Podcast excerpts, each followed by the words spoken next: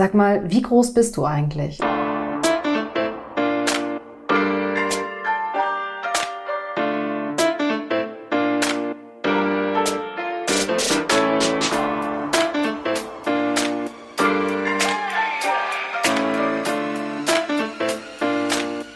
Hey ihr Lieben, ich hoffe, es geht euch gut. Wir hatten hier echt eine lange Pause, Mann, I know.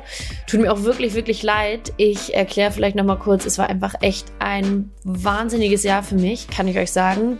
Beruflich und auch natürlich dann persönlich so unglaublich wertvoll, aber ja, darüber hinaus oder deswegen ist halt hier das Team ein bisschen auf der Strecke geblieben. Da bin ich echt äh, ein bisschen an meine Grenzen gestoßen, aber ich versichere euch hiermit nochmal, ich werde das Team so lange wie möglich und so gut wie möglich weiter durchziehen und aufrechterhalten, bis wir Mädels im Sportmistes hier richtig Fuß gefasst haben. Ja, und deswegen habe ich auch endlich wieder Anlauf genommen und jetzt einfach mal drei Folgen aufgenommen. Die werde ich jetzt nach und nach einfach mal veröffentlichen. Hoffentlich kann ich auch schnell nachlegen und damit ihr das so ein bisschen zeitlich einordnen könnt. Ich war jetzt Anfang November im Norden unterwegs, Hamburg und Berlin. Und da habe ich mich mit drei richtig coolen Frauen getroffen und mit dem ersten neuen Teammember starten wir heute. Sie ist, genau wie ich, eine Hamburgerin, ist in den Fußball verliebt, unter anderem auch sehr sozial engagiert. Da habe ich leider gar nicht so viel nachgefragt. Das hat mich ein bisschen ärgert im Nachhinein. Aber so ist es manchmal. Sie ist Moderatorin, Sängerin, Journalistin, Mom und bringt uns heute ganz viel bei. Über ihren Job, über das Thema Selbstständigkeit, Selbstvertrauen und ganz viel mehr noch. Sie hat unter anderem einen Buchtipp für uns und hat mich vor allem mit ihrer wirklich so wunderbaren Ruhe beeindruckt, die sie ausstrahlt oder ausgestrahlt hat beim Gespräch. Ich hoffe, die Folge inspiriert euch, so wie mich das Gespräch inspiriert hat.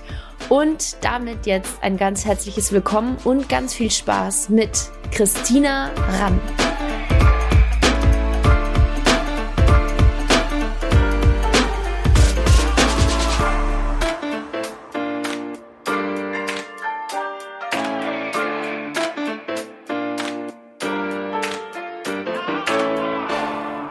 Klassiker. Oh Mann. Und also macht das was mit dir oder überhaupt war das mal ein Thema für dich tatsächlich? Noch nie. Also ich kenne mich ja schon ein paar ja. Jahre länger, als viele mich vielleicht kennen und insofern. Aber es ist im, im, Fernsehgeschäft auch immer wieder ein Thema, ob ich mich dann auf ein kleines äh, Podest stellen muss Aha. oder so eine kleine Erdbeerleiter, Erdbeerleiter. damit äh, ja, so uns hat genannt damit äh, ja, Kameramenschen dann das Bild ausgleichen können. Ah. Nervt dich die Erdbeerleiter oder ist das für dich auch fein?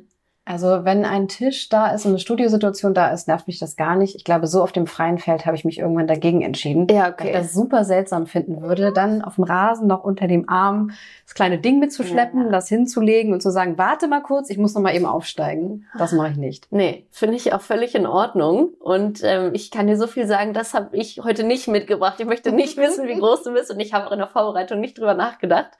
Aber ich möchte dich ganz herzlich willkommen heißen bei Team Lisa und mich bedanken, dass es geklappt hat. Herzlich willkommen, Christina Rann. Und ich sag Moin, danke. Ja, Moin. Und wir sitzen hier endlich mal wieder live zusammen. Ich habe wirklich von, keine Ahnung, ich habe ungefähr über 50 Folgen, glaube ich, fast 49 alle ähm, online aufnehmen müssen und endlich sitzen wir wieder face to face in deinem richtig sweeten Office Space in Hamburg. Vielen Dank für die Einladung.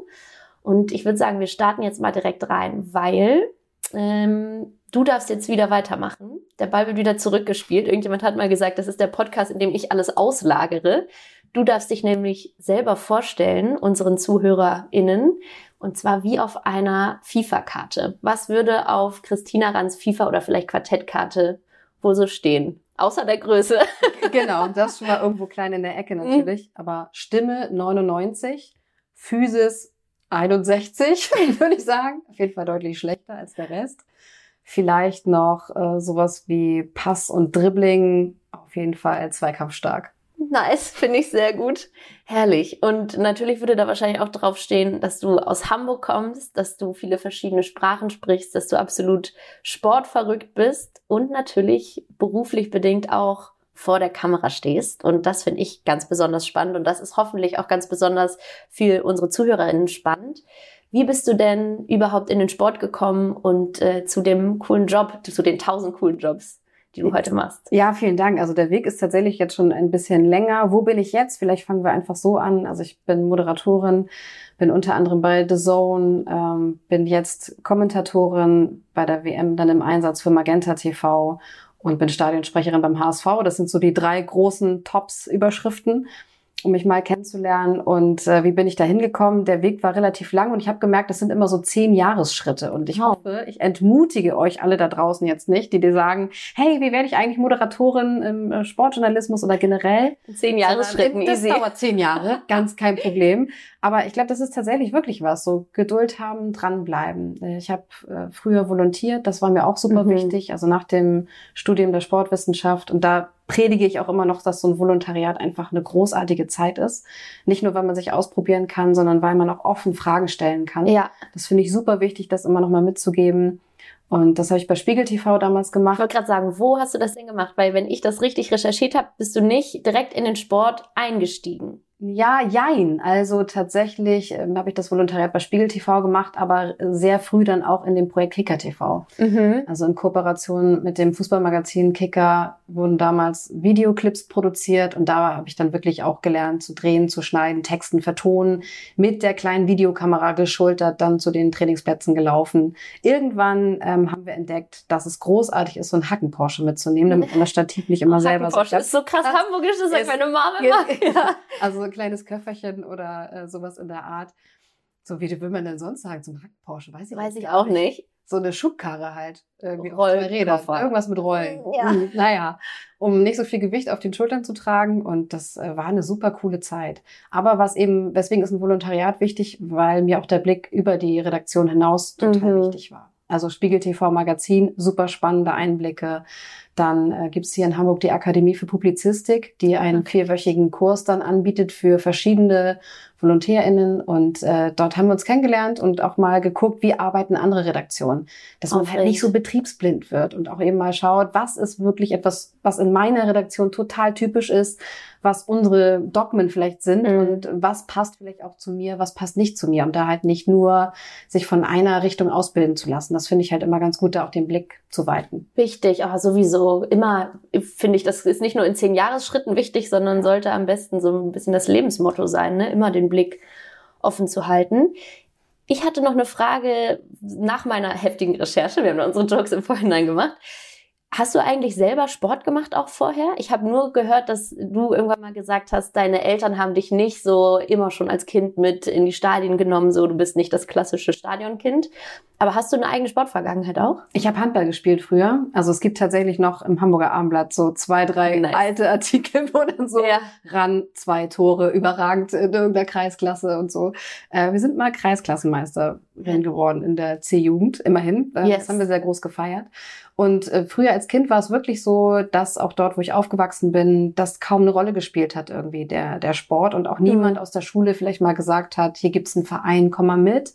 Und dann wurde ich irgendwann angesprochen, es gibt Integrationssport bei uns. Und äh, da war ich super jung und habe mich da halt angemeldet. Also klar, meine Mutter musste unterschreiben, mhm. ähm, bin mit diesem Zettel nach Hause, habe gesagt, ich gehe da jetzt hin. Und sie hat auch gesagt, was machst du da? Was ist das? Und das war überragend. Das war in einer Sporthalle gut organisiert und tatsächlich ja, mit Menschen mit Beeinträchtigung, ähm, Kindern aus allen Altersklassen zusammengeworfen und dann gab's tolle BetreuerInnen, die sich Programm überlegt haben, das, was für alle funktioniert hat. Also auch viel so Akrobatik und dann, ob jemand im Rollstuhl dabei war, sozusagen dann die Basis der Pyramide und ich war immer klein, ich musste immer nach oben irgendwie, logischerweise. und solche Sachen. Ähm, und das war irgendwie so offen und so natürlich und Schön. so lässig. Ähm, das habe ich super gerne gemacht früher. Und dann bin ich erst später zum Handball gekommen über eine Freundin, die gesagt hat, du, das ist hier um die Ecke, komm doch einfach mal mit. Und ab dann ging es halt los. Und was ganz lustig ist, dass ich so Feuer gefangen habe für diese ganze Sportnummer, dass es mich halt bis in den Job getragen hat. Und erst später habe ich eigentlich auch erfahren, was so meine Familie auch für eine Sporthistorie hat. Aber so in Hamburg in den 80er Jahren war davon nichts mehr zu sehen. Und äh, das ist auch super interessant, dass auch in der, in der Familie so das Sportinteresse jetzt wieder erblüht, nenne ich es mal. Schön. Ob es auch in so in Richtung Physiotherapie oder sowas ist äh, ja. bei uns in der Familie. Und äh, da viele auch jetzt den Weg so in, in Richtung Sport wieder gegangen sind. Aber wie cool. Guck mal, Thema Handball, das hatte ich nicht herausgefunden und das hatte ich ja dann auch später im Job begleitet. Das waren ja, weiß ich nicht, korrigiere mich, ob ich da falsch bin, aber deine ersten Schritte bei Sky, oder? Nee, nee, das waren die, die zweiten Schritte zweiten bei Sky. Schritte also die ersten Sky. Schritte waren tatsächlich Fußball. Yes. Ähm, als Field-Reporterin und da berühmt berüchtigt der Montag der zweiten Fußball-Bundesliga, mhm. mittlerweile mhm. abgeschafft, aber ich mag ihn trotzdem immer noch gerne. Ich verstehe den Fanprotest, kann ihn total nachvollziehen, dass es schwierig ist, irgendwo hinzufahren, wenn man ja. am Dienstag früh wieder irgendwo auf der Arbeitsstelle erscheinen muss. Nichtsdestotrotz habe ich damit positive Erinnerungen, also mit Ruth Hofmann zusammen, mit Esther Sedlacek, Christina Graf, das waren so die Kolleginnen, die damals mit am Start waren ähm, und deswegen zu denen heute auch immer noch einen coolen, guten Kontakt. Und das war auch eine richtig coole Zeit. Also wir sind auch oftmals zusammen los hingefahren zu den Spielstätten und äh, ja, da ging es richtig los mit dem Fußball. So, das waren meine ersten Schritte bei Sky damals. Wahnsinnsbesetzung auch, ne? ja. wenn man sich das nochmal so überlegt. Ich muss sagen, Chrissy Graf hat sich ja jetzt zurückgezogen aus dem, vor allem vor der Kamera Geschäft sozusagen. Was macht die heutzutage? Naja, sie wird die erste Frau sein für die ARD, die bei der Fußballweltmeisterschaft kommentieren ja, wird. bitte. Da ist sie doch, genau, also ich freue mich unfassbar. Ach, wir beide haben uns ja kennengelernt im Sky-Kommentatorinnen-Casting. Wir wollen deine Stimme. Und äh, sie hat das damals gewonnen. Ich bin Zweite sozusagen geworden. Marelle Ide ähm, war auch mit am Start als Zweitplatzierte. Mhm. Ähm, wir haben da nicht offiziell weiter ausgelotet. Und äh, irgendwie ist es total cool zu sehen. Also die, die auch mit im Casting dabei war, war Stefanie Batschik, die jetzt auch für die ARD kommentiert, gerade äh, Mami-Pause macht. Großartig, herzlichen Glückwunsch auch zu diesem Weg vor allen Dingen von äh, dieser Stelle. Ganz lieben Gruß. Und äh, unser ehemaliger Chef lebt leider nicht mehr, Burkhard Weber, aber ich glaube, der sitzt irgendwo und hat bestimmt ein ganz kleines Ach, Green, wenn er jetzt hört, wo wir alle gelandet sind, so aus dieser Gruppe damals. Also das war schon was Besonderes. Damals wurde Voll. so die erste Bundesliga-Kommentatorin gesucht und ähm, als wir uns da kennengelernt haben, auch das war eine ganz, ganz spannende Phase, weil damals für uns, das war 2012, sich auch noch so die Frage ergab, meint ihr das wirklich ernst mit uns? Ja, ja. Das war irgendwie, wenn ich heute drauf gucke, ist, war es auch wie noch schon eine andere Zeit zu, zu jetzt. Ne? Ich meine, das sind zehn Jahre, Klar, seitdem zählt, da sind wir wieder bei ja. zehn Jahren. Deswegen sage ich das. Also mein Leben verläuft in zehn Jahre Schritten. Aber es war auf jeden Fall ein super wichtiger Moment. Glaube ich dir. Hey, und eigentlich crazy, ne? Wollte ich gerade sagen, dass äh, Kommentatorinnen-Casting 2012 stattgefunden hat und dass wir bis heute, ja, ähm, also jetzt mit Chrissy Graf Nummer zwei sozusagen, mit dir Nummer drei, da kommen wir gleich auch noch drauf, bei der WM kommentieren, ähm, und Claudia Neumann haben und mehr ist da auch nicht. Ja, genau. Steffi, äh, finde ich, ist jetzt noch natürlich mit Steffi, Start. Ja. Äh, Lena Kassel hat kommentiert fürs ZDF. Stimmt. Fand ich auch großartig. Also ihren Weg verfolge ich auch immer so ein mhm, bisschen mhm, heimlich und still und Die leise. hoffe ich auch noch mal ans Lena, Mikro zu kriegen. Podcast. Lena. Ähm, aber ja, deswegen, das ist immer noch nicht selbstverständlich ja. und der Weg ist irgendwie noch lang, auch wenn jetzt schon wieder was passiert ist. Und meine Einstellung, ich glaube, wenn man Interviews von mir früher liest, mit denen darf man mich gerne konfrontieren, dass ich da gesagt habe, ich fühle mich total gleichberechtigt und aufgehoben. Und mittlerweile gucke ich wieder etwas differenzierter auf die ganze Sache. Aber es war auch erstmal wichtig, irgendwo sich zu positionieren und zu sagen, wir sind erstmal gleichberechtigt, wir sind da. Und dann haben wir aber geguckt, wie viele sind wir denn eigentlich? Naja, doch noch nicht so viele, ja, wie wir ja. gedacht haben. Und wie schnell geht jetzt die Entwicklung? Ich hatte das Gefühl, damals gab es schon so einen Push und das war, war großartig, dass in der Sportwelt das angekommen ist. Hey, wir brauchen Frauen, alles klar, wo sind sie? Hier sind Qualifizierte, zack. Ähm, und dann hatte ich das Gefühl, dass irgendwann so ein bisschen, naja, jetzt haben wir ja eine besetzt Mhm. Ähm, so wie Caroline Kebekus das immer so gerne formuliert, so die eine, die es dann gibt, so Schneewittchen haben wir jetzt, ja. großartig und was ist eigentlich aber dann mit denen, die nachkommen? Mhm. Und deswegen habe ich das für mich jetzt im Moment wieder ein bisschen anders bewertet oder setzt das auch nochmal wieder für mich anders auf die Karte. Ist, finde ich, aber auch völlig normal, weil egal ob in zehn Jahresschritten oder in welchen Schritten auch immer, man bildet sich ja selber auch immer weiter oder man merkt oder man hat bestimmte Erfahrungen, macht bestimmte Erfahrungen im Alltag, man liest vielleicht noch mal ein Buch über das Thema und checkt dann ja immer mehr, was eigentlich alles dazugehört und wie feinfühlig oder wie fein gewoben eigentlich diese ganze Thematik sein kann. Und also da kann man ja auch endlos weiter reinfühlen und dann immer im Nachgang eben bewerten, was da eigentlich los war. Und dann checkt man schon mal, hey, das war schon nicht ohne damals. Würde ich genauso unterschreiben. Jetzt kommen doch die Bauarbeiten. Ich habe es vorhin bevor wir den Podcast angekündigt. Hier gibt's gerade Fassadenarbeiten. Also wenn ihr ein leises Brummen hört, das sind nicht unsere Mägen. Wir hoffen einfach, dass die Mikros so krass sind, dass genau. ihr das nicht gehört mit dem Hintergrund. Ich glaube, es geht. Aber, Passt schon. Genau, wir waren ja bei dem Thema Aufmerksamkeit, apropos des, des äh, leisen Grundrauschens. Aber ich bin auch dafür, das zu tun, dass die Sichtbarkeit von Frauen auf jeden Fall erhöht wird, aber das auch nicht mit so einer immer nur dem Zeigefinger erhobenen Manier, sondern einfach darauf hinweisen und gerne auch mal mit Zahlen unterfüttern. So, ich habe jetzt in Hamburg gerade etwas moderiert zum Thema Gleichstellungsbericht. Der Hamburger Sportbund hat sich eben auch mal die Frage gestellt, wie sieht's denn bei uns im Breitensport aus? Mhm. Und da kann man sich vorstellen, dass Frauen in Führungspositionen da eben auch stark unterbesetzt sind. Hamburger Fußballverband, Lizenzinhabende, weiblich, neun Prozent. Da geht noch ein bisschen was. Nett gesagt, ja, da geht noch ein bisschen was.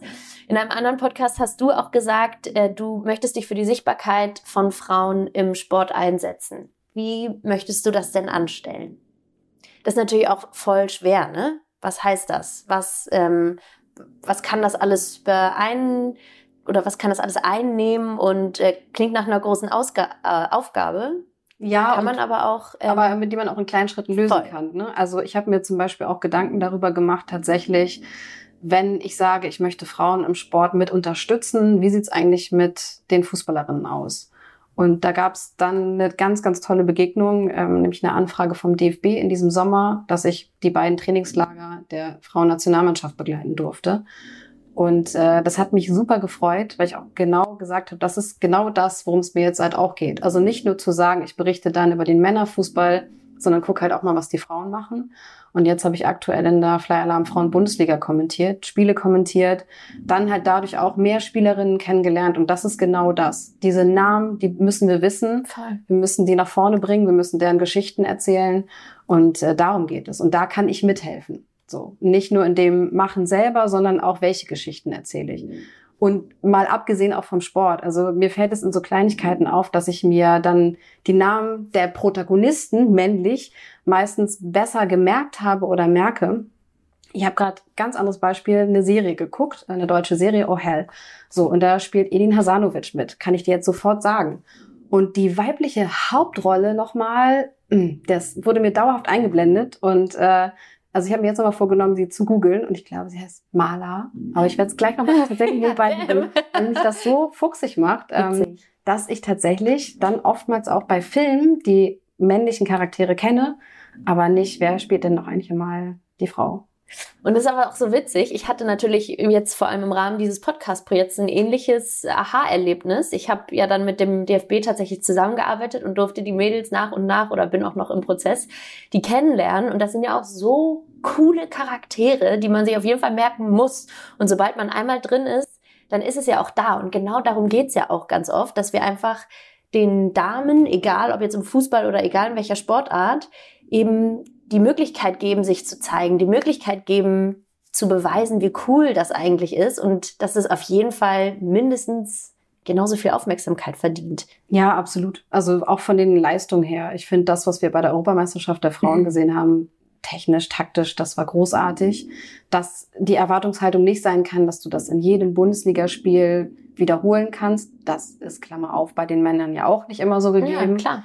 Äh, das ist normal, aber natürlich sind, ist die Schere immer noch sehr, sehr groß mhm. zwischen den halbprofessionellen Spielerinnen und den komplett professionellen Spielerinnen.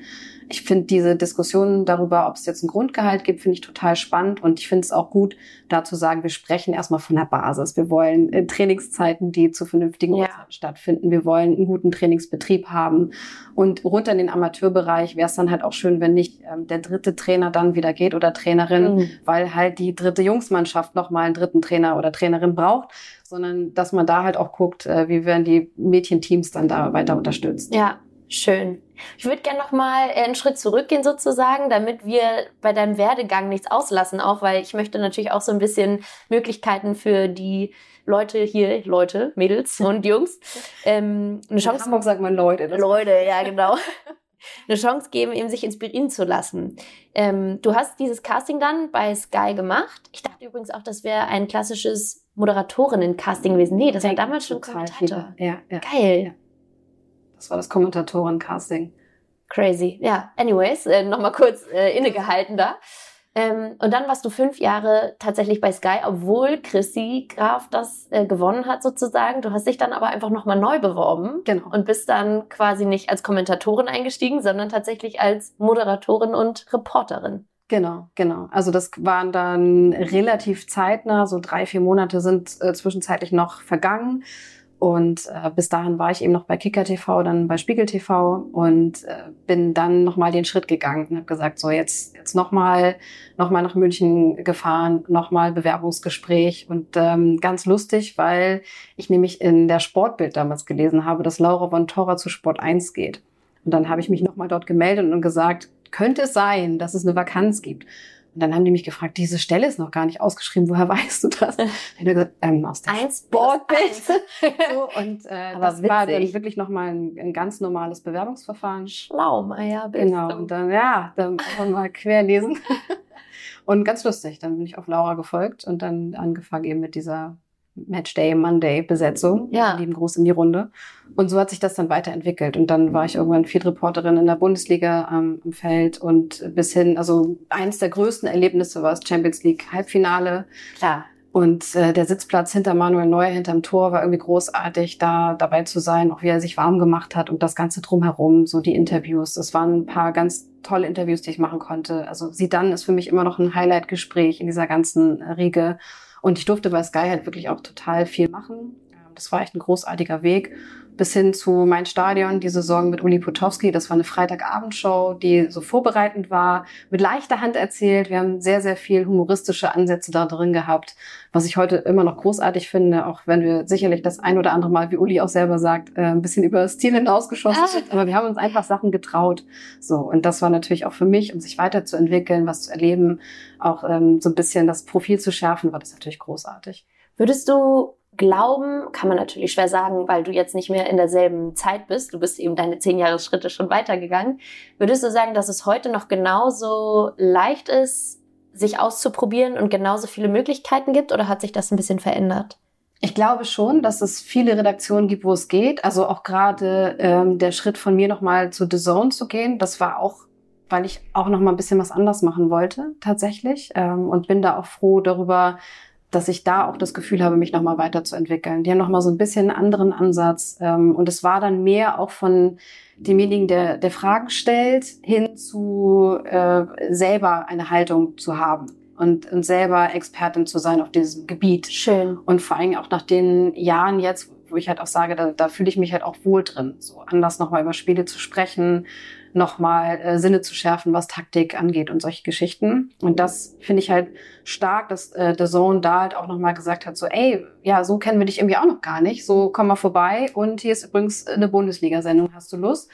Und das war echt ganz, also ich mag das Team da auch total gerne, so wie die ganze Machart ist. Ähm, es hat eine super Lässigkeit da drin und äh, deswegen glaube ich, dass man immer wieder sich neu auch ausprobieren kann. Es mhm. ist dann, wenn man sich etabliert hat, ist es total schön, wenn du erstmal eine Schublade gefunden hast. Und dann ist es ein bisschen schwierig, wenn man an der rütteln will und sich ein bisschen verändern will. Das habe ich jetzt auch festgestellt. Aber es geht.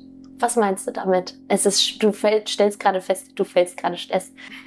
genau. Dass es schwer ist, an der Schublade zu rütteln. Naja, weil natürlich die Leute, wenn du erstmal für etwas bekannt bist, darauf wieder zurückgreifen. Was total was Schönes ist. Mir geht's ja auch so. Ich führe ein Interview mit jemandem.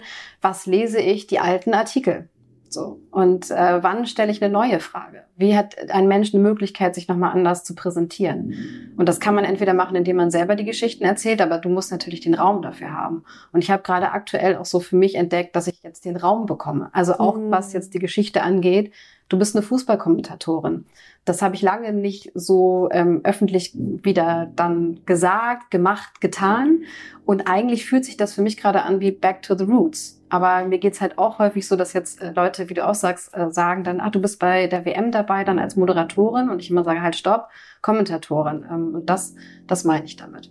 Interessant. Dass man nochmal die Ansätze, die man irgendwann verfolgt hat, auch wenn man die vielleicht mal liegen lässt, dass man Dinge wieder aufgreifen kann. Mm. Was ich mich jetzt gerade noch gefragt habe, warst du bei Sky damals festangestellt? Bist du yes. jetzt selbstständig? Jetzt bin ich selbstständig. Wie war der Schritt für dich? Das ist ein ganz krasser Schritt tatsächlich. Ich glaube, es gibt Leute, die mit einer Selbstständigkeit gut klarkommen. Ich merke jetzt, ich kann das, weil du dich anders nochmal organisieren musst und der Druck eben gerade in diesen Leerlaufzeiten ein komplett anderer ist.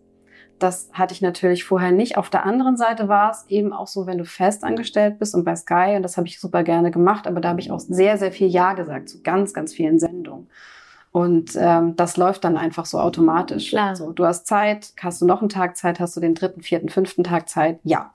Und das ist jetzt ein bisschen was anderes. Jetzt muss ich halt noch mal anders ähm, gucken. Neue Situation sowieso noch mit der Familie. Ich bin Mutter geworden. Das noch dazu. Anderes Organisationsthema.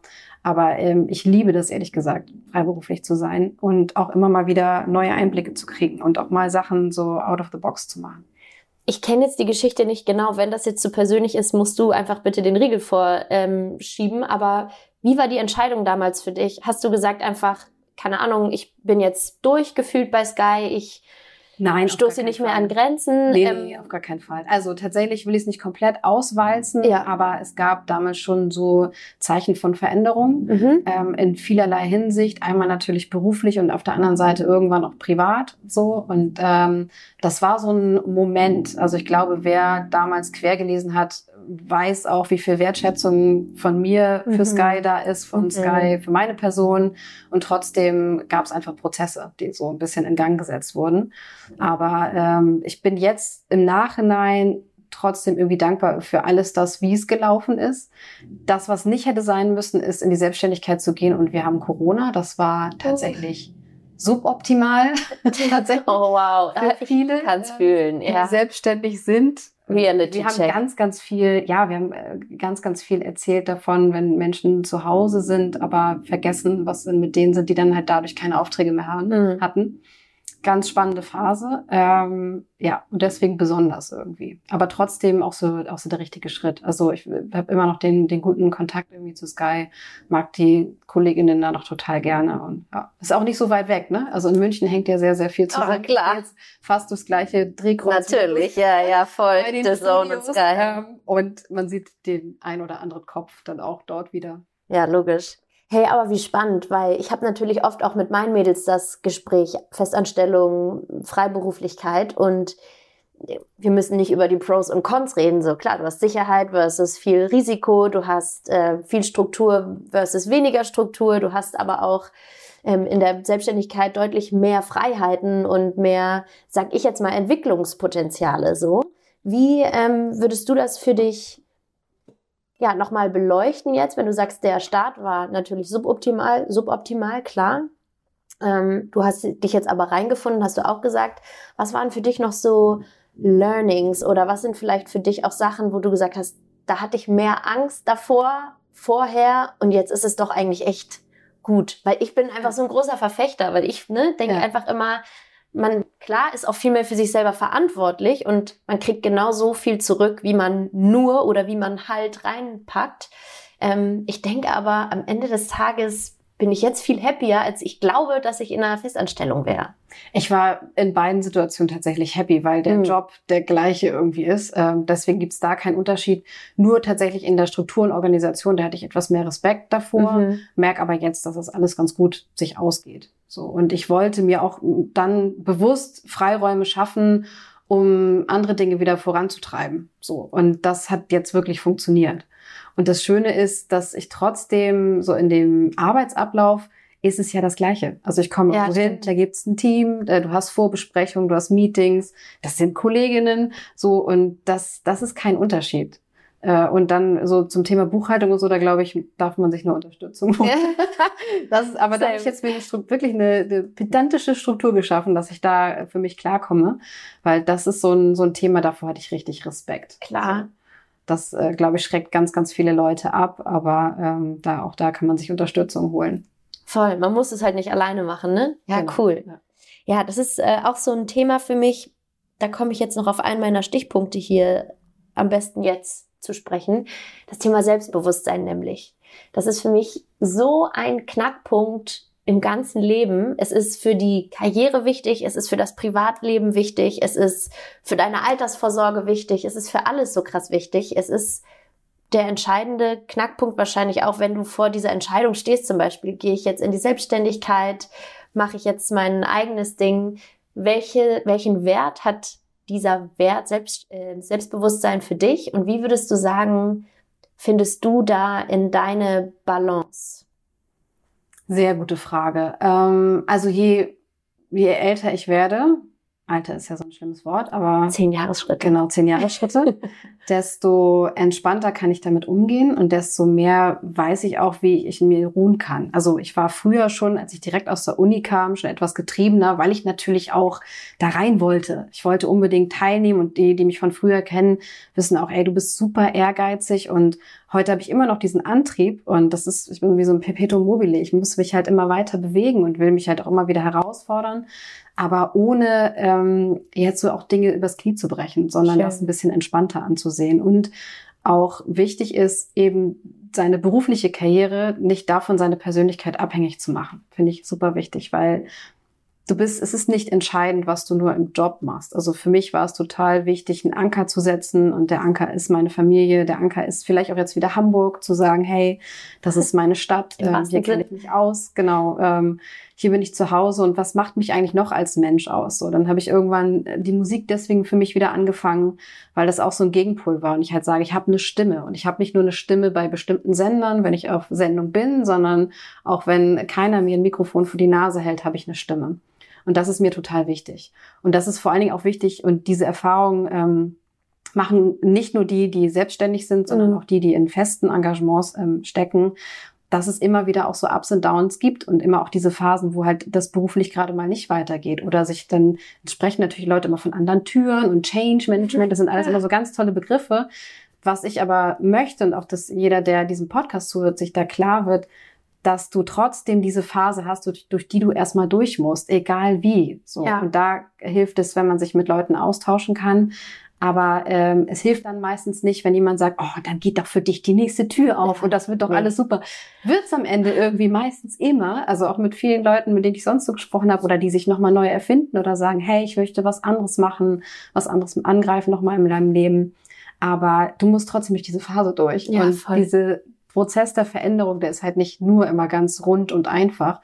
Das fand ich für mich auch nicht so, aber ich hatte trotzdem immer diese Weitsicht zu sagen, und dann irgendwann stellst du dir das so vor, dass du so und so viel Einsätze nochmal hast. Du möchtest irgendwas in die und die Richtung machen und du möchtest weiterhin vor der Kamera arbeiten und weiterhin am Mikrofon. So. Und das ist jetzt wieder da. Ähm, das war natürlich noch mal ein bisschen verlängert. A, durch Corona, zweitens eben Mutter werden. Das ähm, hat etwas mehr Zeit dann so mit sich gebracht, auch eine komplett andere Lebensrealität. Aber jetzt wow. muss ich jetzt gerade sagen, jetzt bin ich da, wo ich mich auch super wohlfühle und ganz geerdet bei mir selber und ähm, ja. So schön, Goals. Und so sollte das sein. Und du hast gerade auch nochmal diese, ähm, um in meinen Anglizismen zu bleiben, diese Low-Phasen angesprochen. Wie gehst du damit um? Du hast gerade gesagt, du hast diese Weitsicht. Äh, das ist eine schöne Fähigkeit, eine wichtige Fähigkeit, die dann da mit wieder so Geduld und Ruhe ja auch zu geben. Hast du konkrete Tools oder weiß ich nicht, Rituale, die dir helfen, wenn du mal, wenn dir mal die Flatter geht, dass du da wieder ja. zu dir findest? Nee, auch gar nicht. Also ich, sonst würde ich die Tools sofort gerne rausgeben. Ja, aber äh, also das, das einfach weitermachen irgendwie, das, das das klingt leider zu simpel, klingt wirklich zu simpel, aber das ist es. Also dranbleiben und ähm, sich davon nicht so entmutigen lassen. Also vielleicht tatsächlich auch ein, ein Lowlight, äh, ganz lustig, weil das jetzt wieder zu einem Highlight dann wird, war eben genau dieses Kommentatorinnen-Casting. Also wir hatten diese Verkündung, war damals bei einer Sendung bei Sky am Samstagabend und äh, dann gab es so diesen Goldregen und Germany's Next Top Model. So, genau. So ja, seitdem ja. habe ich ein anderes Verständnis dafür, wenn Menschen in Castingsituationen auf Bühnen vielleicht etwas mehr Emotionen zeigen, weil das dann doch so eine Anspannung ist, die man dann hat. Ja, und dann bist du es halt nicht so. Und dann ähm, klatschst du und lächelst trotzdem. Genau, klatschen, ne? lächeln, Fotos machen danach. Ich bin dann einmal ganz kurz raus, ähm, habe dann noch eine Frau von einem Kollegen getroffen, die halt super nett war, mich da irgendwie sofort so gleich geschnappt hat und aufgefangen. Dann wieder rein und dann, das werde ich nie vergessen, stand plötzlich so eine Gruppe Jungs vor mir so, hey, wir wollen ein Foto mit dir machen. Und ich so, ja, aber die Gewinnerin steht doch da. Also in meinem Kopf war das nicht klar, dass diese Menschen jetzt irgendwie äh, sich tatsächlich mit mir unterhalten wollten, mhm. sondern ich habe das so in dieser Funktion gesehen. Mhm. Ja, aber ne, also Christiane Graf steht doch da, so. genau so, ja, ja. mach doch ein Bild mit ihr. Und die gucken mich auch völlig verdutzt an und gesagt, ja, aber wir fanden dich gut. Und das werde ich irgendwie nie vergessen. Ähm, das Richtig. fand ich so einen coolen Moment halt auch von denen. Und das äh, war sozusagen auch fast der, der erste Trost in dieser Situation. Und danach wusste ich einfach, ich kann nach Hause. Ich habe zu Hause angerufen, das erstmal durchgesprochen. Und ähm, aber es gehört einfach auch dazu, in der Sekunde traurig zu sein und vielleicht enttäuscht zu sein, weil natürlich auch eine große Chance da schon lag und die ich nicht ergreifen konnte. Und dann wird's halt irgendwann wichtig. Jetzt sitze ich heute hier und sage, wow, warte mal ganz kurz, ähm, ich werde bei der Fußball-Weltmeisterschaft ja, kommentieren. So und yes. das sind zehn Jahre. Oh, ich mag die zehn Jahre. Ich mag das Prinzip der zehn Jahre. Ich, ich glaube, dass es mega entmutigend ist für zuhören da draußen. Die denken, zehn Jahre, aber ey, in, in einem ganzen Leben, ja, was ist das vielleicht schon manchmal? Nee, also ich vielleicht können es auch fünf sein, aber ähm, das, das, ich glaube, diese, diese, weil wir so viel sehen, wie Menschen in, in Momenten des Erfolgs ganz viel teilen, sehen wir mhm. niemals den Weg dahin. Und der Weg dauert einfach super lange. Also guck dir Sportlerkarrieren an, wie viel Trainingseinheiten die vorher geschuftet haben. Ja. Und dann siehst du vielleicht, okay, zack, äh, in, in diesem Wettbewerb sticht einer oder eine Person sticht hervor. Aber du siehst den Weg nicht. Und deswegen ja. will ich darauf so hinaus. Und auch alle anderen Karrieren, vielleicht gerade was Moderat Moderation, Kommentar angeht, irgendwas in diesem Business braucht halt auch seine Zeit. Voll. Nee, das ist schön gesagt. Ich werde mein Leben auch noch mal in den zehn Jahresschritten durchdenken, auf jeden Sag Fall. Sag mal Bescheid, ja. Check ja, ich, das, ich werde mich melden. Ja, cool. Ähm, lass uns noch mal so zwei mh, mm, Punkte deiner Karriere durchgehen und dann kommen wir hier zu unserer nächsten Ecke. Ich habe äh, meine Bubbles mal wieder mitgebracht, meine kleinen Töpfchen. Ähm, The Zone war einer der ersten Schritte in der Selbstständigkeit und du bist ja auch die erste Stadionsprecherin jetzt beim HSV. Kam das ungefähr zeitgleich dann zu dir? Hast du dich da gemeldet? Hast du wieder zwischen den Zeilen gelesen, dass genau, irgendjemand da, geht? Oder wie ist das? Wir suchen doch da jemanden. Nein, da, da was andersrum. Aber auch da, äh, der Kontakt zum HSV besteht ja sehr, sehr lange, weil ich als Studentin für Blinde und Sehgeschädigte dort Spiele reportiert, haben wir es immer genannt, weil kommentieren ist dann ja eine andere ja. Form, aber im Prinzip kommentieren, nur du, dadurch, dass du beschreibender tätig bist, eben diese Reportage gemacht habe. Und als ich dann zu Sky gegangen bin, habe ich das nicht mehr weitergemacht, mhm. logischerweise, mhm. weil die Wochenenden anders besetzt waren. Aber dadurch war der Kontakt zum HSV immer noch da.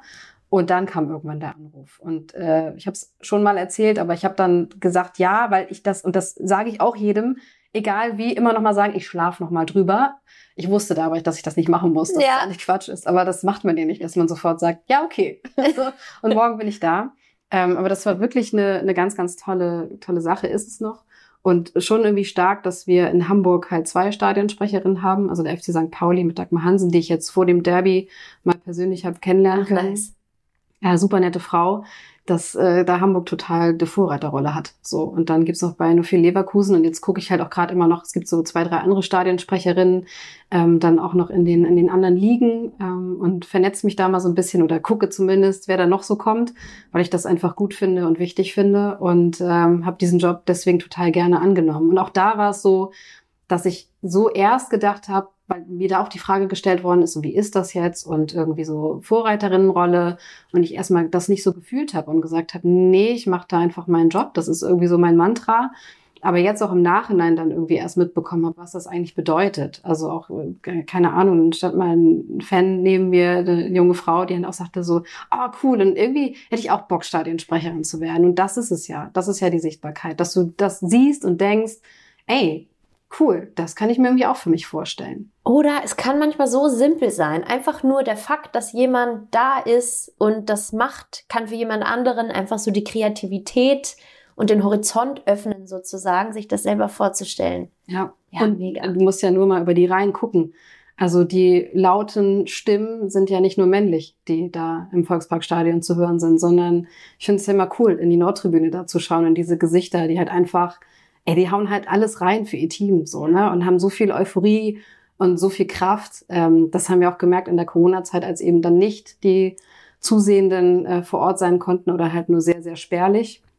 Und das jetzt wieder mitzuerleben, so wenn die Hütte voll ist und wie viel Energie da auf den Platz kommt und äh, da irgendwie nur so ein ganz, ganz Mini-Teil davon zu sein, das macht halt total Spaß und war für mich auch nochmal so ein Perspektivwechsel. Also ich habe mir natürlich schon Gedanken gemacht, so aus dieser neutralen Journalistinnenrolle Voll, raus, ich fragen. dann äh, sich zu, im wahrsten Sinne des Wortes Farbe zu bekennen.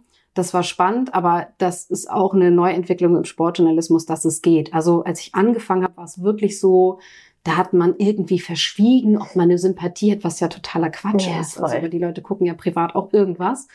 Und das geht mittlerweile. So. Herrlich. Es hat gerade einen Ton gemacht. Ich genau, hatte Angst, dass es hier wieder aufgehört hat. Auf, alles nehmen. gut. Das wollte ich gerade auch noch fragen. Inwiefern ist die Arbeit anders für dich? Weil es ist ja, ich würde jetzt sagen, keine klassische journalistische Arbeit, die du für den HSV machst, aber natürlich mega nah dran am Fußball, natürlich noch näher dran an der Mannschaft wahrscheinlich. Du bist ja wirklich Teil des Teams. Könntest du sagen, das eine macht dir mehr Spaß als das andere? Nee, überhaupt nicht. Und gerade diese Abwechslung, die brauche ich auch. Ähm, aber trotzdem ist es was total Besonderes und die Vorbereitung ähnelt sich manchmal mhm. und dann wiederum auch gar nicht. Also dass ich überhaupt in diesen ersten Spielen gemerkt habe, ich darf mich bewegen am Spielfeldrand. Ja. Normalerweise immer so in einer sitzenden Position und dann zeigt man natürlich nicht Partei. Entweder, das ging, ging halt bei internationalen Spielen so, da, mhm. da hat man es gemerkt, dann auf den Pressetribünen, dann wusstest du schon so, aus welchem Land ähm, die Journalistinnen kommen. Aber das jetzt beim HSV macht halt unfassbar viel Spaß. Also ich merke, dass, äh, dass ich das super finde, da einfach so aus sich rauszugehen, auch da mitzufiebern. Voll. Und das ist was komplett anderes. Glaube ich dir. Und das, ich schicke mir noch mal kurz hier Wasser ein. Das macht, glaube ich, auch natürlich das Ganze noch mal viel viel leichter auch, oder? Also nicht im Sinne von, das eine ist ein schwerer Job, das andere ist ein leichter Job, sondern im Sinne von Leichtigkeit der Gefühle. Keine ja, na, na, klar. Also das fühlt sich logischerweise kaum nach Arbeit an. Ach, muss ich ganz ehrlich sagen. Ja, cool. Ähm, trotzdem haben wir da unsere Abläufe und trotzdem gibt es eine Vorbereitung und trotzdem machen wir das, ähm, also zusammen mit Christian Stübinger ja. mache ich das ja Stübi, einfach Mann. total absolut besser Mann. äh, und sehr auf echt irgendwie ein super cooler Typ, mit dem ich einfach gerne Fußball jetzt gucke. Also ich mag das gerade, neben ihm da zu sitzen, auch dann irgendwie und äh, wir uns dann austauschen können und dann äh, so einen kleinen Knödelschnack und alles, was immer so über unser internes System so läuft, mhm. das ist mhm. auch immer ganz herrlich. Und äh, ja, trotzdem bereiten wir uns seriös auf die Nummer vor und dann kommt halt einfach eine ganz große Portion Spaß mit dazu. Ja. Das ist halt auch ein wirklich cooles Team. Ähm, Voll. Also ich, als ich dachte, als ich es mhm. gehört habe, Neubesetzung, das ist ja auch für, vor allem für die Hamburger schon ein emotionales Thema, Mann. Ne? Also das war nicht einfach so, nee, wir nehmen jetzt einfach mal jemand Neues, sondern das war für alle ein richtig großes Sinn. Ich habe mich mega gefreut, als ich gehört habe, dass ihr beide das macht. Mega. Dankeschön, danke. Ja, also ich fand auch die Reaktion der Fans tatsächlich überragend. So, also was da sofort kam, ähm, super viel Support, super viel Neugier und ich glaube, das kann auch noch weiter wachsen. So. Hoffentlich. Du hast gerade gesagt, da kommt immer so eine ganz große Portion Spaß jetzt noch dazu. Ich kann mir vorstellen, dass es sich ähnlich verhält beim Kommentieren, weil das ist natürlich mehr Emotion, weniger Kontenance sozusagen, als wenn du jetzt der Fielder bist, der klassische.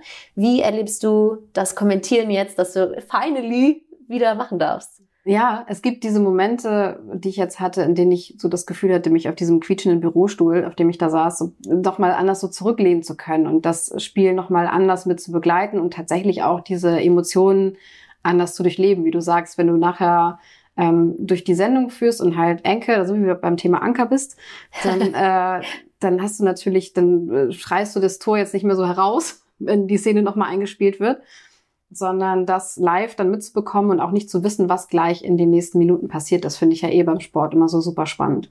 So, dass du viele Geschichten hast drumherum und viele ausgerechnet, heute ausgerechnet, wenn sowas kommt, ähm, aber du weißt es halt nicht genau, was auf dich zukommt. Und tatsächlich ist da so ein bisschen so der Adrenalinpegel für mich jetzt gerade noch ein bisschen anders. Und das finde ich aber total spannend. Aufregend. Ja, cool. Aber der macht's ja auch aus. Wir haben gerade, bevor wir hier das Mikro angemacht haben, noch drüber gesprochen, dass mir gerade irgendwie dieser Adrenalinpegel fehlt und ich den vermisse. Und der ist natürlich ein ganz wichtiger Teil von unserem Job. Mann, und jetzt darfst du die Fußballweltmeisterschaft kommentieren. Wir haben es schon dreimal, glaube ich, so ein bisschen, bisschen eingebunden. Ich wollte jetzt aber noch mal das äh, richtig hier auf den Podest stellen, weil das ist ja so nice. Wie kam das zustande? Was bedeutet das für dich? Also die Anfrage kam von Magenta TV, über die ich super dankbar bin. Und äh, da ging es eben auch wirklich genau darum zu sagen, so wir suchen tatsächlich auch jetzt eine Frau. So, ähm, deswegen, das soll keine Erklärung dafür sein, warum ich es jetzt geworden mhm. bin, sondern ähm, da gibt's Leute, die verfolgen meinen Weg schon etwas länger und ähm, es gibt Leute, die mich da unterstützt haben. Und eine Person habe ich ganz doll im Kopf. Und irgendwann, äh, also sie weiß es schon, dass sie das ist, aber irgendwann sage ich es halt auch nochmal, aber noch nicht in diesem Podcast. Okay. Ich werde das nochmal ein bisschen für mich behalten. Aber ganz, ganz groß, lieben Gruß an dieser Stelle, ähm, weil ich da weiß, dass sich jemand für mich eingesetzt hat. Und das ist einfach großartig. Und dann habe ich da tatsächlich etwas länger drüber nachgedacht. Auch mhm. nicht nur, weil es äh, ums Kommentieren geht, sondern natürlich auch, welche Weltmeisterschaft ist es. Wir kommen da nicht drum herum, es ist Katar. Und äh, keiner von uns, glaube ich, der mit dieser Weltmeisterschaft zu tun hat, hat das einfach so hingenommen, sondern wir haben auch zu Hause sehr, sehr viel darüber diskutiert, ja. über die Menschenrechtssituation. Aber am Ende des Tages muss ich sagen, ich mache da meinen Job. Ich kommentiere Fußballspiele. So, und dafür bin ich da. Und äh, alles andere gucke ich mir an, wie gut journalistisch das aufgearbeitet ist. Aber es geht mir wirklich ums Kommentieren. Und das ist eine Chance, die ich dann auch für mich echt ergreifen musste. So fühlt sich das an weil ich halt auch eben diesen Weg so bis dahin gegangen bin. Und ähm, hättest du mir das ja eben vor zehn Jahren gesagt, du machst das irgendwann, hätte ich es wahrscheinlich dir nicht geglaubt. Und deswegen, also ich hätte es dir auf jeden Fall gesagt und ja, hätte dir den Zweifel ausgeredet. Vielleicht, vielleicht. Aber ähm, ich weiß es nicht, ob ich das wirklich dann, dann so mir hätte vorstellen können. Ja. Und jetzt geht's wirklich ums Machen. Jetzt geht's darum, sich auf die Spiele vorzubereiten. Jetzt geht's darum, wer ist da eigentlich? Ja, kennen wir den irgendwie aus der Bundesliga? Was kann der? Wie stellen die sich auf? Ähm, wie ist deren Grundformation? All solche Sachen. So damit werde ich mich die nächsten Tage mal auseinandersetzen. Ja, crazy.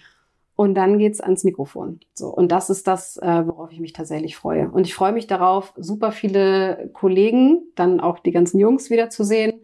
Ähm, viele davon, die ich jetzt auch schon über Jahre kenne, die ich super schätze. Und äh, also von bis und klar, Wolf Fuß ist dann noch in Katar mit dabei. Das war auch so einer, den ich damals halt im Sky Kommentatorinnen-Casting so, kennengelernt ja, habe. Also irgendwie schließt sich so total der Kreis. Dann, wie gesagt, im HSV diese Spiele kommentiert und das fügt sich halt alles gerade so. Ähm, Geiles Gefühl, da, oder? Ja, da bin ich super happy. Ah, mega. Weißt du jetzt natürlich schon, welche Spiele du kriegst? Genau, werde ich aber nicht verraten. Oh nein, aber ich will sie doch sehen. ja, das sage ich dann nochmal. Nee, da bin ich noch ein bisschen so, ich weiß gar nicht, ob es Aberglaube ist, aber wir haben es, glaube ich, noch gar nicht so kommuniziert, welche. Okay. Und äh, ich glaube, wenn ich dann in die Vorbereitung eingestiegen bin, dann kann ich das mal verraten. Aber irgendwie fühlt sich das gerade noch nicht richtig an. Das ist in Ordnung, dann will ich es auch nicht pushen. Aber es wird auf jeden Fall vorher kommuniziert oder überrascht du uns komplett und sitzt dann einfach irgendwann am Mikro? Gute Frage. Also ich denke, ich werde vielleicht schon nochmal Bescheid sagen, das macht ja Sinn oder? Weil, also Team Gut. Lisa will natürlich dann Christina hören, ist ja klar. Also wir müssen dann schon einen Tipp okay, kriegen, dass wir uns supporten können. Dann, okay. Äh, Kann auch ein kleiner sein. ja, cool. Christina, wir haben, ich mache eigentlich immer hier bei einer halben Stunde so die Break, wir haben jetzt ein bisschen überzogen. Greif doch mal äh, nach DFB-Pokalmanier. Pokalkugel. Soll ich nochmal drehen oder ist Nochmal heftig durchmischen, ja. Okay. Und zieh die nächste Kategorie für uns. Einwurf. Der Einwurf, der ist tatsächlich von dir. Was ist das Thema, das du uns mitbringst?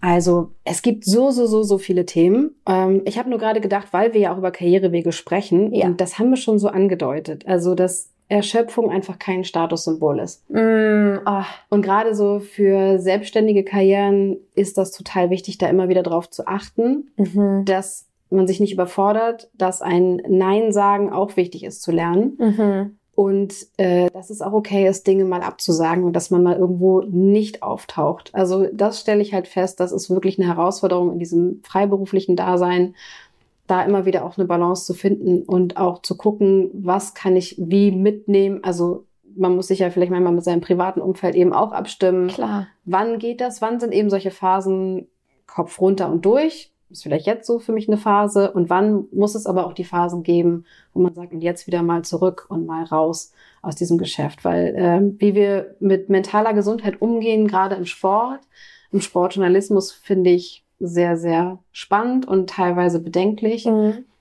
Mm, jüngstes Beispiel war natürlich auch der Umgang mit Max Eber, der gesagt hat, dass er kürzer tritt dann kann ich es verstehen, dass es etwas ungewöhnlich scheint, wenn er dann eben zu einem Verein geht, zu dem man ihn vielleicht nicht verortet hat. Er ist dann ja zu Leipzig gegangen, ja. von Gladbach. Trotzdem, hat das was auch ich daran, vorgeworfen bekommen dann. Das ne? hat er vorgeworfen bekommen. Ich würde es aber so ungern in einen Topf eben mischen. Und das hatte ich manchmal so das Gefühl, dass eben dann, wo er gesagt hat, ich kann nicht mehr, ich muss eine Grenze ziehen, das darf man nicht vermischen miteinander, sondern das muss getrennt stehen bleiben und du weißt nicht, was bei den Leuten zu Hause los ist. Du weißt nicht, was es vielleicht noch für Umstände gibt. Du weißt nicht, wie es jemandem geht. Du weißt nicht, was genau triggert, wie. Und ich finde auch, dass so diese Begrifflichkeiten, da müssen wir echt aufpassen. Welche Begrifflichkeiten nehmen wir dafür? Mhm, schön. Ähm, das muss von den Menschen selber kommen, wenn sie es denn sagen wollen. Und da, da bitte ich so ein bisschen um Vorsicht. Mhm. Wie gut kriegst du das selber für dich hin, diese Balance einzuhalten? Wie schnell, wie früh merkst du es, wenn du einen Mental Break brauchst? Und das nächste ist dann ja, merken, dass du einen Break brauchst und dann aber auch zu wissen, was du jetzt wieder benötigst, um das Glas zu füllen. Das sind ja zwei völlig unterschiedliche Dinge nochmal. Ja, total. Aber das äh, kriege ich schon mit. Ich glaube immer ein ganz kleines bisschen spät, mhm, so mhm. wenn es dann in der Situation ist und Handlungsbedarf ist. Aber das habe ich tatsächlich gelernt. Also ich bin zum Beispiel jemand, ich brauche meinen Schlaf. Und ich kann super ein paar Wochen durchziehen mit weniger Schlaf. Und du kennst das ja manchmal auch, dann reist man und man muss irgendwie mhm. super früh los werde ich mich nie dran gewöhnen. Mhm. Never ever. Mhm. Und dann weiß ich aber auch, ich bin eine ganz, ganz große Verfechterin des Mittagsschlafs. Oh. Das heißt, wenn es geht, irgendwo Wird mal ein Stündchen. Ich weiß auch, dass meine Kollegen früher haben sich halt schlapp gelacht, weil ich grundsätzlich, wenn wir mit der Bahn irgendwo hingefahren sind, dann zu einsetzen oder so. Ja. Schal irgendwie um den Kopf und dann nochmal versucht, so den Powernap einzuschieben. Ja. Aber das brauche ich halt einfach. Und weil ja. ich da halt merke, wenn das knapp wird als Ressource bei mir, dann geht das auf meinen Körper. Das kann ich nicht vertragen. So und äh, das ist eine Sache, auf die ich echt achte. Sehr gut. Ja, das ist wichtig. Und witzig, dass du es sagst, weil das ist für mich auch ein Riesenthema und ich äh, bin jetzt viel besser geworden schon. Also ich tendiere total dazu, zu overpacen, einfach so wie du gerade auch meintest in deiner Sky-Zeit. Ich sag jetzt zu allem Ja, weil ich finde alles meistens cool, was äh, mir angeboten wird und ich möchte natürlich auch alles machen und das heißt ja auch jedes Mal wieder eine coole neue Erfahrung zu machen und eine Möglichkeit zu wachsen bin viel besser geworden zu sagen, nein, ich brauche jetzt mal eine Pause. Das nächste ist aber wirklich herauszufinden, was ist es, das gerade wieder meine Kreativität und Vitalität äh, wässert so. Und da muss ich echt noch ein bisschen dran arbeiten, weil das, ne, für manche ist es so ganz klar, ich fahre in die Berge oder mhm. ich muss an den See fahren. Und so klar ist es bei mir einfach nicht ich bin kein Wanderer, ich bin kein nee, Seefahrer, so, weißt du, was ich meine? Ja, ja, bin ich tatsächlich auch nicht. Also Meer geht natürlich immer, aber hat man das Meer immer da? Ja. Nicht wirklich. Nee. Deswegen ähm, habe ich mir was gesucht, was da ist. Ja. Und eine Couch ist da. Ja. Perfekt, ja. oder ein Schal halt, oder genau, ein Schal. Schal, genau.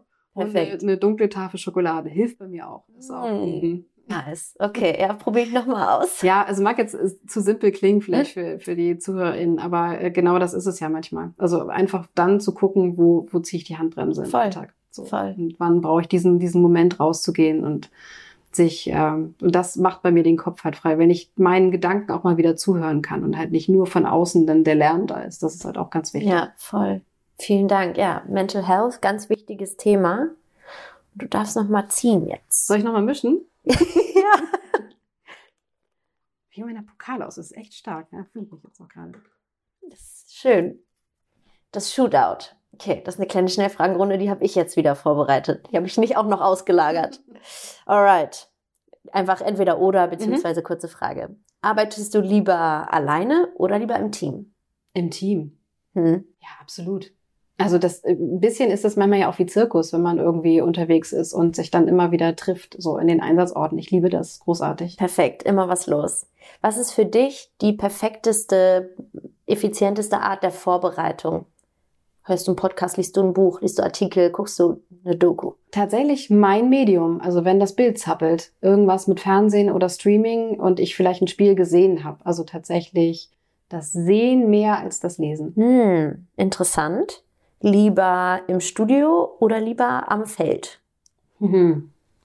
Die Frage kommt oft. Mhm. Und ich finde beides hat so viel, viel Gutes. Studio, warm, kein Regen, ja. super entspannt. Ja. Feld, nochmal irgendwie dichter dran, Rasengeruch oder Hallengeruch oder wie auch immer. Mhm. Ah, kann ich mich nicht entscheiden. Wenn ich es müsste, müsste, müsste, müsste. Und hier ist es natürlich streng. Ja, das ist ganz streng, na klar.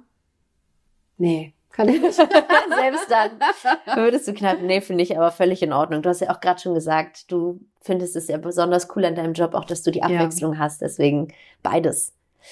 Findest du aber die Moderation interessanter oder das Kommentieren?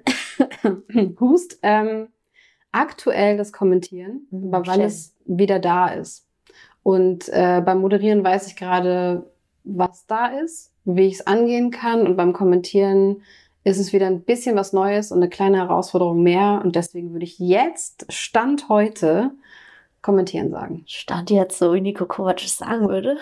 genau, wie viele. TrainerInnen das sagen würden. Das ist das in Ordnung. Ähm, hast du ein Lieblingsbuch?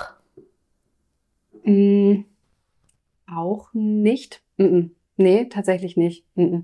Ähm, ich krieg den Titel nicht zusammen. Also ein bisschen so ein abgespacedes Buch. Ich glaube, es heißt Die kleine Geschichte der Zeit oder so. Ich glaube von Julie C. Oh, ist Julie ein bisschen C ist cool. Hat Lea Wagner auch was vorgeschlagen okay. davon. Witzig, mhm. witzig. Ähm, also gar, das würde ich niemandem als Empfehlung aussprechen, aber als ich das damals gelesen hatte, hat das irgendwie so ein bisschen was ausgelöst in mir und ähm, deswegen erinnere ich mich da noch dran. Cool. Eine kleine Geschichte der Zeit. Da müsste ich so jetzt ähnlich. googeln wieder. So ja, okay, ähnlich. aber das google ich mal. Finde ich mhm. cool. Ich bin ein großer Leser. Aber die Show Notes. Aber in die Show Notes, Leute. Exactly. So, und hier muss ich aus der Post-Production nochmal kurz einhaken. Es lag Christina nämlich wirklich sehr am Herzen, nochmal diese kleine Lücke zu schließen. Und deswegen hat sie mir im Nachgang folgende Sprachnachricht zukommen lassen. So, und nachdem ich nochmal eben die Suchmaschine angeschmissen habe, Lilly Lindner, die Autobiografie der Zeit. Das war das Buch. Und die Schauspielerin heißt tatsächlich Maler, Maler Emde. Okay, ist notiert. Und weiter geht's. Und das ist auch der perfekte Übergang dann zu der nächsten Frage. Online oder offline? Ach, online. Hm. Ja, ja. Also ich bin viel auf den sozialen Medien auch tatsächlich unterwegs und ähm, kann mir das auch nicht vorstellen. Also ich weiß darum, wie diese Systeme funktionieren und es ist auch da total wichtig, immer mal zu merken, wie viel habe ich gerade konsumiert, wie viel lasse ich mich davon beeinflussen, aber ich versuche auch immer gerne mal meinen Algorithmus ein bisschen äh, zu verschieben. Schön. Das muss man aktiv machen. Oh. Das ist halt, das finde ich so fürchterlich daran. Jetzt gerade auch ein bisschen daran gearbeitet, irgendwie meinen Insta-Feed diverser zu gestalten. Also, weil ich gemerkt habe, da waren am Ende des Tages war ganz, ganz viel Fußball auch drin und ähm, ob es nun Kultur ist oder einfach Menschen, von denen ich was höre, denen ich gerne folgen möchte. Das kann ich nur empfehlen. Das fand ich bei TikTok ein bisschen anstrengend Mhm. weil da der Algorithmus sehr, sehr stark ist. Ich habe da einen super Tipp gehabt, nämlich als ich beim DFB da war, lieben Gruß Steffen, der hat mir TikTok erklärt und dann sagte er auch, du musst in den ersten drei Minuten musst du wegschieben, was du halt nicht sehen willst. Aber dann saßen wir da und dann hatte ich irgendwann nur noch Fußballclips. Ja, perfekt. Gesagt, okay, das stimmt Aber es hat zwar. funktioniert, ja. Genau. Danke, TikTok. Du hast recht. Ich mich interessiert es wirklich. Ähm, und das ist da, da komme ich bei dem Medium zum Beispiel nicht raus, aber bei anderen mhm. Medien kriege ich das irgendwie hin. Also mal so ein Schuss Musik, mal ein Schuss irgendwer anderes so rein. Ja, witzig. Und über Musik möchte ich gleich auch noch sprechen, aber was habe ich hier noch? Bist du ein Morgen- oder ein Abendmensch? Totaler Abendmensch, haben wir ja gerade schon gesagt. Also früh aufstehen auf gar keinen Fall, geht gar nicht. Interesting. Ja. Aber dann ist ja eigentlich ganz gut, weil die meisten Spiele und Co. sind ja auch eh abends. So. Ja, ja, ja. Optimal, optimal. Und die letzte ist, hast du eine Lieblings-App? Und wenn ja, warum?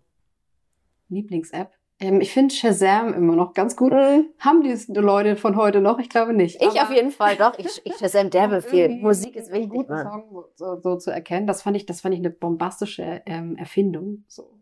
Geil, ja. Und ansonsten komme ich natürlich ohne diese ganzen Standard, also Kicker, One Football und sowas. Also das ist so Arbeitsding-mäßig eher noch. Ja. Aber das sind so die Apps. Aber wenn ihr eine gute noch habt, äh, immer her damit. Ja, gerne teilen. Gerne teilen. Genau. Meine Empfehlung kommt in die Show Notes. nee, ja, cool. Und das ist aber ein schöner Übergang jetzt auch noch. Ich wollte deinen Gesang auch nochmal ansprechen, weil das gehört natürlich auch ein bisschen zum Thema Selbstbewusstsein, zum Thema Balance, zum Thema sich selbst finden und so in seiner Wahrheit stehen. Was heißt das Thema für dich? Wie kamst du dazu? Und vielleicht kannst du auch noch mal für die, die es noch nicht wissen, ein bisschen erzählen, was du so treibst. Gerne. Also wenn ihr, wenn ihr Bock habt, ähm, guckt gerne bei mir einfach auf die Seite. Das, wie wir es aufnehmen, ist super rudimentär. Und so ging es nämlich auch los. Ein Telefon irgendwo hingestellt, ohne ein spezielles Mikrofon, äh, mit Jens Radü, der am Klavier oder am Keyboard halt sitzt, steht und spielt und das einfach großartig macht. Und äh, also mit dem habe ich früher schon Musik gemacht und als ich dann zu Sky gegangen bin, habe ich halt gar nicht mehr gesungen. Und wenn ich sage gar nicht mehr, dann meine ich gar nicht mehr. Ich habe es wirklich damit ernst gemacht, zu sagen, ich moderiere jetzt und ähm, hatte aber auch natürlich nirgendwo einen Raum dafür. Oder mhm. wenn man irgendwo unterwegs ist im Hotelzimmer, macht man das auch nicht. Und irgendwie zu Hause alleine irgendwie auch nicht so richtig. Und dann habe ich irgendwann gemerkt, dass mir das total fehlt, als ich wieder in Hamburg war. Und dann haben wir gesagt, lass uns mal treffen. Und dann haben wir so ein bisschen, wir sind beide so sozialisiert durch so 90er Jahre Musik. also auch mit, mit einem humoristischen Blick einfach drauf. Und jetzt hat sich irgendwie so eine Reihe entwickelt. Äh, und das finde ich eigentlich ganz cool. Also so dass ich auch merke, da will ich was weiter draus machen, irgendwie weiter am Ball bleiben. Und wie du sagst, es ist einfach super ehrlich. Also, weil da sind keine Effekte drauf. Äh, irgendwann wäre es schön, das, glaube ich, mal mit einem richtigen Mikrofon irgendwie aufzuzeichnen. Aber wir stehen da so, wie wir sind, äh, nennen das Ganze Lunchbreak, weil wir uns meist in der Mittagspause treffen und dann in, innerhalb von kürzester Zeit uns an irgendeinen, manchmal auch Quatsch-Song so aus der Zeit erinnern und äh, ein Schuss Melancholie drauf, äh, dann sein cooles Pianospiel dazu, äh, zack, fertig, neue Version. Und das geht meistens so flott. Also man sieht es immer auch so ein bisschen, dass ich ab und zu mal noch so auf diese Texte gucke, die dann da irgendwo hängen und liegen oder iPad oder Handy oder wie auch immer.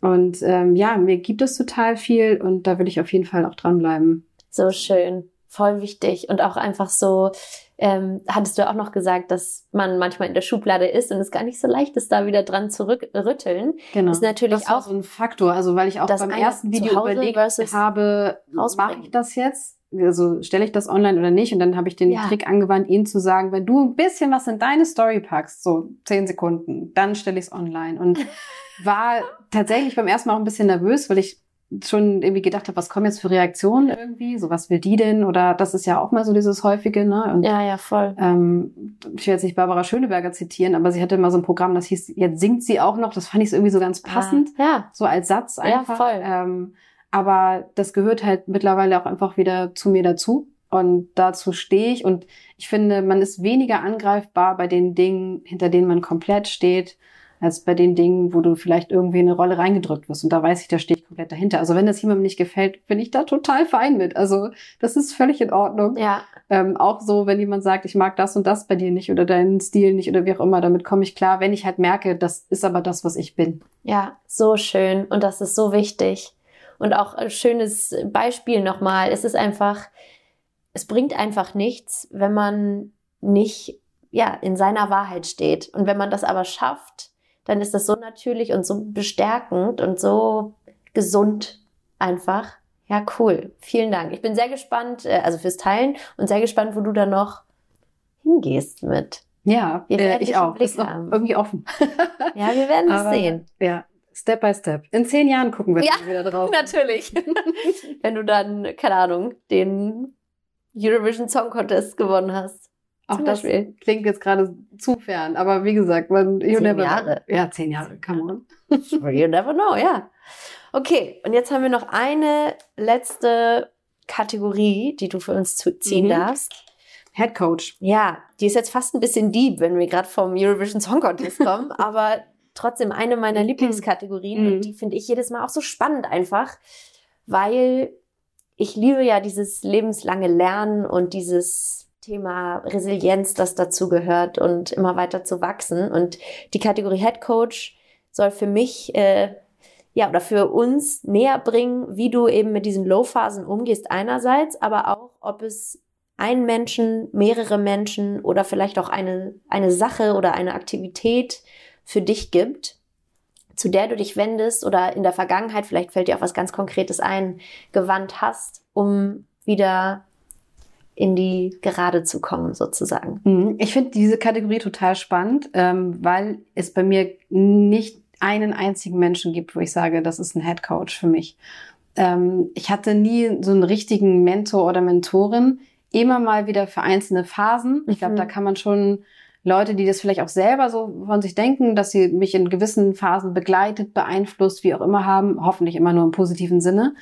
Aber tatsächlich hatte ich das nicht, sondern eher immer den Antrieb alleine gefunden. So, woran das liegt, kann ich dir nicht genau sagen. Ich will auch gar nicht sagen, dass äh, viele nicht das Gefühl hatten, ähm, mich da irgendwo in, in, bestimmten Bereichen zu sehen. Und manchmal hilft es ja auch, wenn jemand ähm, etwas vorschlägt, wozu man gar nicht steht. Also ein ehemaliger Chef von mir hat beispielsweise damals gesagt, ja, in der Moderation, ähm, ja, nee, da sehe ich dich nicht so, sondern eher so in diesen langen Dokumentationsformaten was ja an sich nicht schlimm ist, aber ich halt gemerkt habe, dass es in mir so einen Widerstand ausgelöst hat, dass ich gesagt habe, doch, ich sehe mich da aber. Und das habe ich so häufig gehabt, dass es, äh, dass ich eher Dinge alleine so für mich entscheiden musste. Und dann immer wieder geguckt habe, gibt es jemanden oder gibt es etwas, woran ich mich orientieren kann? Und bei wem ist das so? Also äh, tatsächlich, äh, kleiner Coach habe ich im Moment an meiner Seite, ist auf jeden Fall meine Tochter. Also von mhm. der lerne ich sehr, sehr viel. Gleichzeitig bin ich natürlich aber auch irgendwie ihr Coach, ihre, äh, ihre Mama. Und deswegen passt sie natürlich auch nicht so in diese Mentorinnenrolle jetzt rein. Warum nicht? Ähm, Doch. Ja, auch dafür, glaube ich, ist es zu, zu ausgeglichen und dafür muss ich häufig genug den Hut aufhaben. Okay, so, fair, ja. Okay ihre Jacke anzieht, wenn es draußen kalt ist und so. ähm, aber natürlich äh, lerne ich von ihr halt irgendwie auch super viel so und, und krieg immer noch mal wieder neue Impulse. Das ist halt total spannend. Und ähm, das auch schön, Dinge weiterzugeben, die mir halt wichtig sind. Also dass die halt eben total in sich ruht, das, das sehe ich und äh, so ein mhm. Selbstverständnis hat. Und Mega. auch zu gucken, welche, welche Infos kriegt sie halt an die Hand oder ähm, in welchen Momenten, so bei, als sie laufen gelernt hat, fand ich es total spannend, hat den einen Tag roten Anzug an und alle so, ah, schön vorsichtig und so, ne, und den blauen Anzug an, oh, der Junge kann aber schon richtig gut laufen. Und das sind so Erfahrungen, die ich dann mit ihr halt mache, wo ich merke, gut, ähm, da sind wir wieder beim Thema, da haben wir noch ein bisschen was vor uns. Mhm. Aber ich merke halt schon, dass sie halt ganz anders aufwächst, so als ich äh, in der Zeit. Viel, viel freier jetzt mit dem, wie sie halt hoffentlich irgendwann sich entscheiden kann, was sie will, wie sie leben will, wie sie sich das vorstellt. Und das ähm, hole ich mir natürlich deswegen immer so in Erinnerung. Schön. Voll schön. Aber auch so gut, dass du sagst, äh, du also musstest, durftest ja mhm. vielleicht auch dich immer selber da weiterbringen. Könnte man dann auch sagen, dass dein Bauchgefühl dein Head Coach ist? Oder bist du Kopf? Bist du Head, Head Coach? Ähm, hoffentlich eine Mischung, aber ich bin auch viel Kopf. Ganz, ganz viel Kopf. Und ähm, das ist nicht immer nur gut, dass man mhm. viel nachdenkt. Mhm.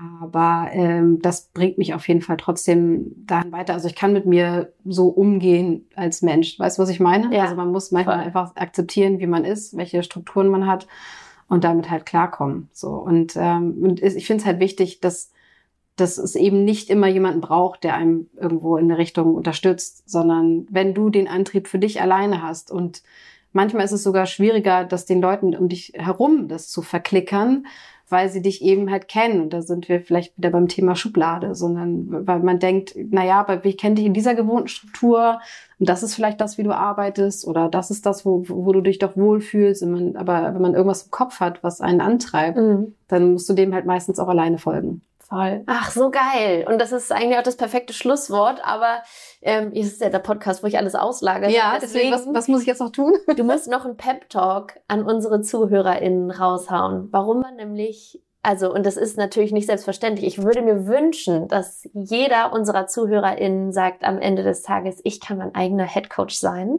Weil das würde ich mir so wünschen. Dann würden wir auch bestimmt noch viel mehr Mädels in den C-Levels und Führungspositionen finden, weil sie einfach so krass an sich glauben.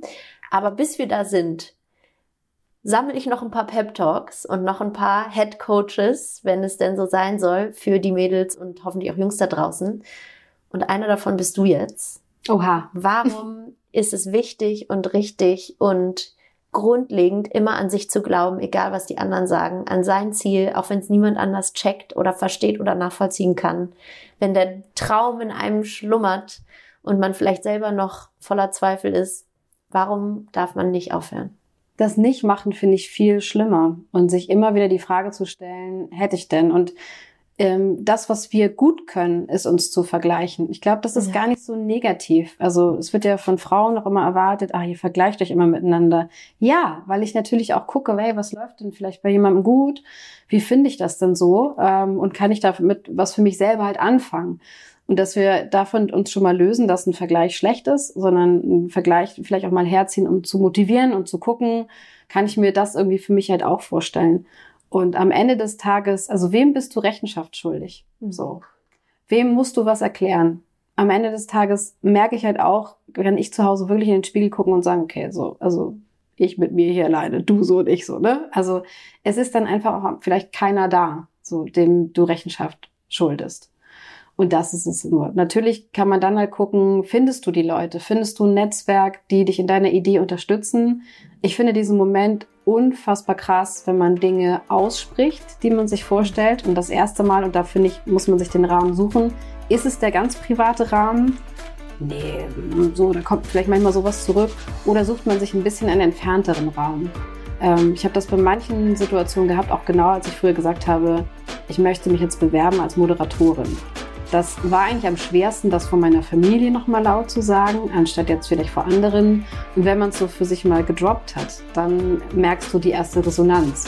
Und das ist dieses Schubladending, weil wenn du sagst, da hätte ich aber auch Interesse, ich hätte auch Interesse in dem Bereich mal zu arbeiten oder da mal hinzugehen in einem Unternehmen und zu sagen, was macht ihr hier eigentlich? Ähm, wie sieht das hier aus bei euch in der Abteilung? Finde ich interessant irgendwer wird sich vielleicht mal dran erinnern und sagen, hey, du, da war doch mal jemand, du bist doch bei uns vor vorbeigekommen und hast du nicht Interesse, hier mal reinzuschnuppern? So, ähm, deswegen da, da offen mit sich selber sein. Das ist, das ist auf jeden Fall auch das Wichtige. Also zu sich selbst muss man einfach verdammt ehrlich sein. Und das kann auch manchmal wehtun, aber das lohnt sich. Und das lohnt sich so sehr. Und ich danke dir so sehr, dass du das alles hier mit uns geteilt hast, Christina. Richtig coole Folge bin ja ganz, ganz happy. Wünsche dir alles Gute für die WM, für den Gesang, für alles, was noch kommt, für deine kleine Maus zu Hause, dass sie für immer in sich ruht. Und ähm, ja, hoffe, du hast die Folge auch ein bisschen genossen. Auf jeden Fall. Herzlichen Dank. Danke dir.